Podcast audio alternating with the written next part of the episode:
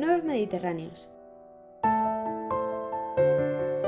Desde la llaga de la mano derecha.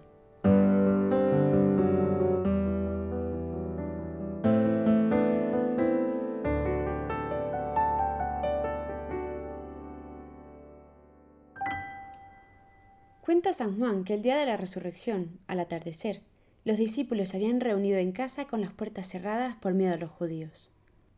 Estaban encerrados, llenos de temor.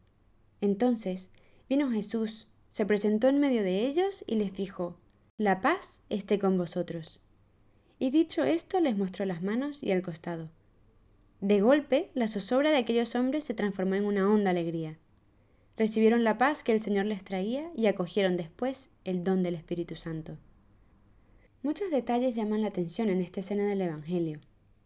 ¿Qué esperaban los apóstoles? Jesús se presenta inesperadamente ante ellos, y su presencia les llena de alegría y de paz. Conocemos algunas de sus palabras y sus gestos, pero ¿cómo sería la mirada que les dirigió? Le habían abandonado, le dejaron solo, huyeron cobardemente. Sin embargo, el Señor no se lo reprocha. Él mismo se lo había anunciado. Sabía que de aquella debilidad podía surgir una profunda conversión. Yo he rogado por ti, le decía Pedro antes de la pasión, para que tu fe no desfallezca, y tú, cuando te conviertas, confirma a tus hermanos. El corazón contrito de los apóstoles podía acoger ahora más plenamente el amor que Dios les ofrecía. De otro modo, tal vez ellos, y Pedro a la cabeza, hubieran seguido contando quizá demasiado con sus propias fuerzas. Por otra parte, ¿por qué Jesús les enseña las manos y el costado? Ha quedado en ellos un rastro evidente del tormento de la crucifixión, y sin embargo, la vista de las llagas no les llena de dolor, sino de paz, no les provoca rechazo, sino alegría. Bien pensado, esas marcas de los clavos y de la lanzada son un sello del amor de Dios. Se trata de un detalle lleno de sentido. Jesús quiso que en su cuerpo permanecieran las heridas de la pasión después de resucitar, para que no quedara ningún resquicio a la desconfianza, y nadie pudiera pensar que a la vista de nuestras respuestas tantas veces mediocre e incluso fría, se iba a arrepentir de lo que había hecho. El amor de Cristo es firme y plenamente consciente. Además, para el incrédulo Tomás, las llagas serán la señal inequívoca de la resurrección. Jesús es el Hijo de Dios que verdaderamente ha muerto y ha resucitado por nuestros pecados. Las llagas de Jesús, enseña el Papa Francisco, son un escándalo para la fe, pero son también la comprobación de la fe. Por eso, en el cuerpo de Cristo resucitado, las llagas no desaparecen, permanecen, porque aquellas llagas son el signo permanente del amor de Dios por nosotros y son indispensables para creer en Dios. No para creer que Dios existe, sino para creer que Dios es amor, misericordia, fidelidad. San Pedro, citando a Isaías, escribe a los cristianos, sus heridas nos han curado. La tradición espiritual ha encontrado en las llagas del Señor un manantial de dulzura. San Bernardo, por ejemplo, escribía, a través de esas hendiduras puedo olivar miel silvestre y aceite de rocas de pedernal. Es decir, puedo gustar y ver qué bueno es el Señor. En esas heridas reconocemos el amor sin medida de Dios. De su corazón traspasado brota el don del Espíritu Santo. Al mismo tiempo, las heridas del Señor son un refugio seguro.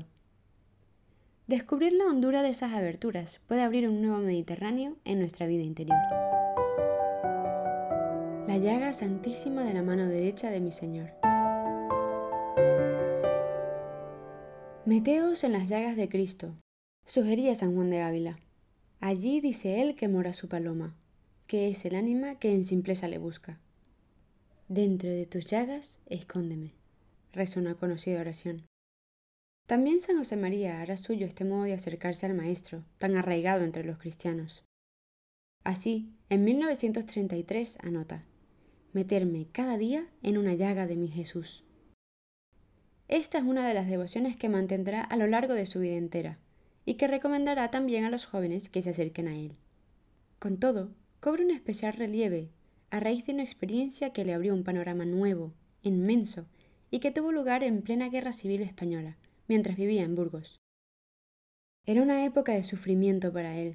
Sus hijos en el Opus Dei se encontraban desperdigados por la península, unos en los frentes de batalla, otros escondidos en distintos puntos, algunos de ellos todavía en las zonas en las que había persecución religiosa. Lo mismo sucedía con su madre y sus hermanos. De sus hijas espirituales, en fin, apenas tenía noticias. Además, algunos de los que antes le siguieron habían perdido la vida durante la guerra. En estas circunstancias, San José María se veía llamado a redoblar sus esfuerzos, su oración y, en particular, sus penitencias. Sin embargo, a primeros de junio de 1938, Mientras se dirigía al monasterio de las Huelgas, donde estaba llevando a cabo una tarea de investigación, recibió una especial luz de Dios, que describe en una carta a Juan Jiménez Vargas ese mismo día. Querido Juanito, esta mañana, camino de las Huelgas, a donde fui para hacer mi oración, he descubierto un Mediterráneo, la llaga santísima de la mano derecha de mi Señor. Y allí me tienes, todo el día entre besos y adoraciones verdaderamente que es amable la santa humanidad de nuestro Dios. Pídele tú que Él me dé el verdadero amor suyo, así quedarán bien purificadas todas mis afecciones. No vale decir corazón en la cruz, porque si una herida de Cristo limpia, sana, aquieta, fortalece y enciende y enamora, ¿qué no harán las cinco abiertas en el madero? Corazón, en la cruz. Dios mío, ¿qué más querría yo? Entiendo que si continúo por este modo de contemplar, me metió San José, mi Padre y Señor, a quien pedí que me soplara. Voy a volverme más chalao que nunca lo estuve. Prueba tú. Llevaba tiempo recorriendo el camino de la humanidad del Señor, también la devoción a las llagas de Cristo. Con todo, inopinadamente, se abrió ante él como un Mediterráneo ahondó de golpe en el significado de amor redentor que tenían aquellas heridas, y comprendió que el mejor modo de corresponder a tan gran amor no consistía en lo que él pudiera hacer, sino justamente en sumergirse en él, contemplándolo y dejándose abrazar enteramente por ese amor. Continuó la carta precisamente a propósito del esfuerzo que le supone su situación. Siento una envidia enorme de los que están en los frentes, a pesar de todo, y alude a la figura célebre de un sacerdote castrense, conocido por su vida penitente. Se me ocurre pensar que si no tuviera bien señalada mi senda, sería magnífico dejar corto al padre Doyle. Pero eso me iría muy bien. Nunca me costó gran cosa la penitencia. Sin duda, esta es la razón de que me lleven por otro camino, el amor.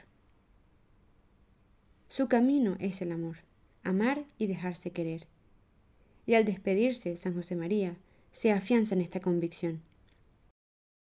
Un abrazo. Desde la llaga de la mano derecha te bendice tu Padre.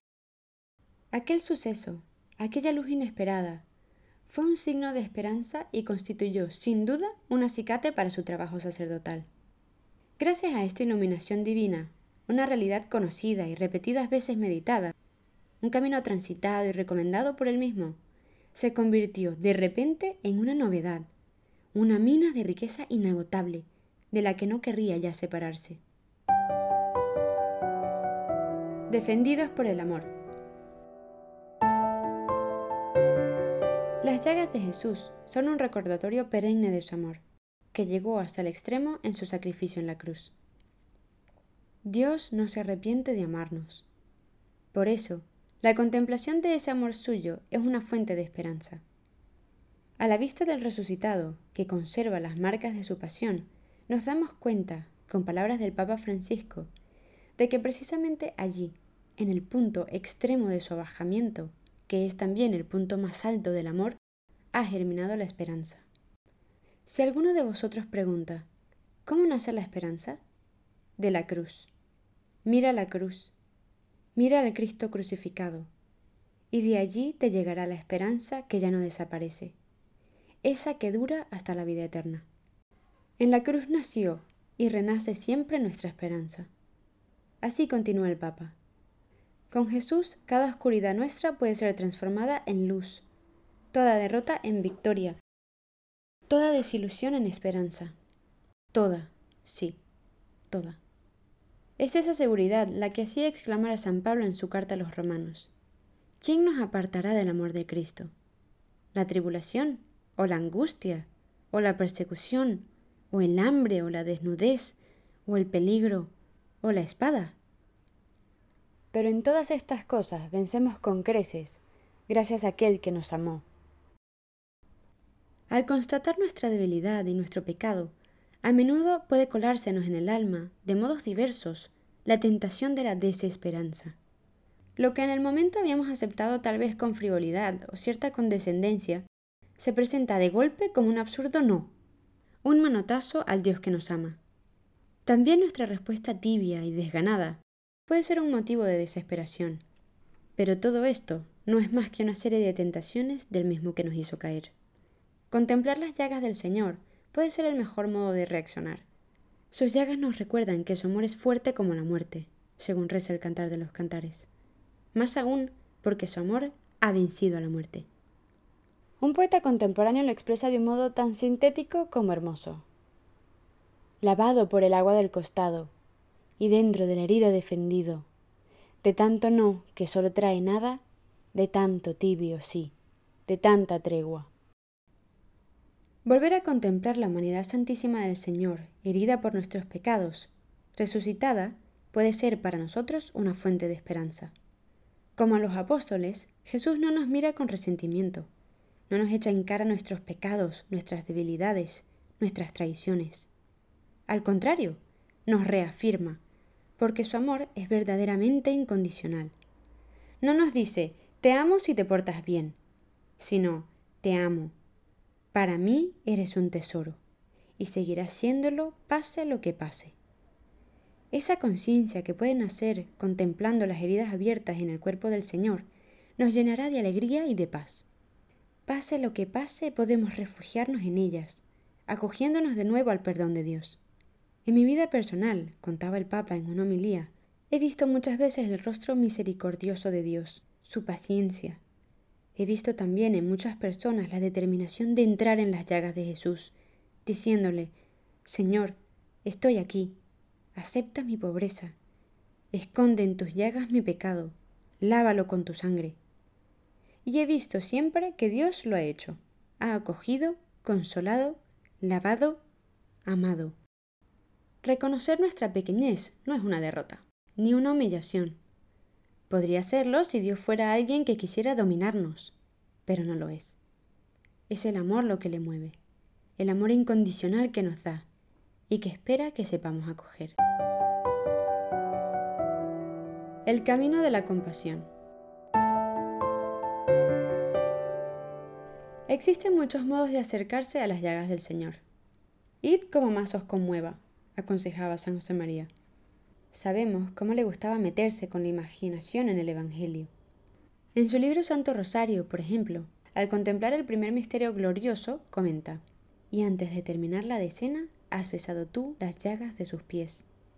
Y yo, más atrevido, por más niño, he puesto mis labios sobre su costado abierto. Recordando el modo en el que San José María hacía la acción de gracias de la misa, lugar privilegiado para renovar a diario su encuentro personal con el amor de su vida, don Javier Echevarría describía cómo se arrodillaba los primeros minutos en el suelo o en el reclinatorio, mirando el crucifijo de bolsillo cogido entre sus manos. Recitaba la oración en ego, Miradme, oh mi amado y buen Jesús. Mientras repetía las palabras que se referían a las llagas del Señor, besaba devotamente cada una. Las heridas del Señor que con tanta hondura descubrió San José María en aquella mañana de junio no solo revelan el amor que el Señor nos tiene, son a la vez una invitación a corredimir con Él, como lo hace Santa María, a ser su sirineo, a consolarle por tantas ofensas que hieren su corazón, sobre todo porque hieren el nuestro. Una llamada, en fin, a cuidarle precisamente en aquellos hermanos más pequeños, con quienes se identifica, en quienes de algún modo ha querido quedarse. Por eso, dentro del itinerario que llevó a nuestro fundador a descubrir aquel Mediterráneo, sin duda una luz de Dios, no hay que olvidar la enorme cantidad de horas que dedicó a cuidar enfermos y gente sin recurso por los barrios más pobres de Madrid. Ese es desde luego un modo estupendo de descubrir el amor de Dios. Salir de nosotros mismos para tocar a Jesús en las personas que sufren. Para San José María se trata de un camino seguro. Tocar a Cristo en quienes sufren es una manera de dejarnos interpelar por Él, de acercarnos a sus llagas y de responder con amor a su amor. Aprendemos así a vivir con los demás la misma ternura que Dios vuelca sobre nuestra debilidad personal. Por este camino, nuestra propia vida adquiere un renovado sentido de misión que nos lanza más allá de nosotros mismos, contando no con nuestras fuerzas, sino con una llamada que viene de Dios, que nos transforma y cuenta con nosotros para sembrar en el mundo su paz y su alegría. El Papa insiste incansablemente en este punto. A veces sentimos la tentación de ser cristianos manteniendo una prudente distancia de las llagas del Señor. Pero Jesús quiere que toquemos la miseria humana, que toquemos la carne sufriente de los demás.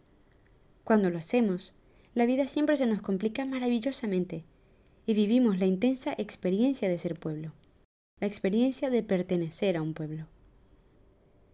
Meternos en las llagas de Cristo por el camino de la compasión y de la contemplación puede abrirnos un auténtico Mediterráneo. Aprendemos así a refugiarnos en esas heridas de amor y a amar con todo el corazón a quienes nos rodean, comenzando por quienes más lo necesitan, que muchas veces están a la vera del camino, en nuestra misma casa.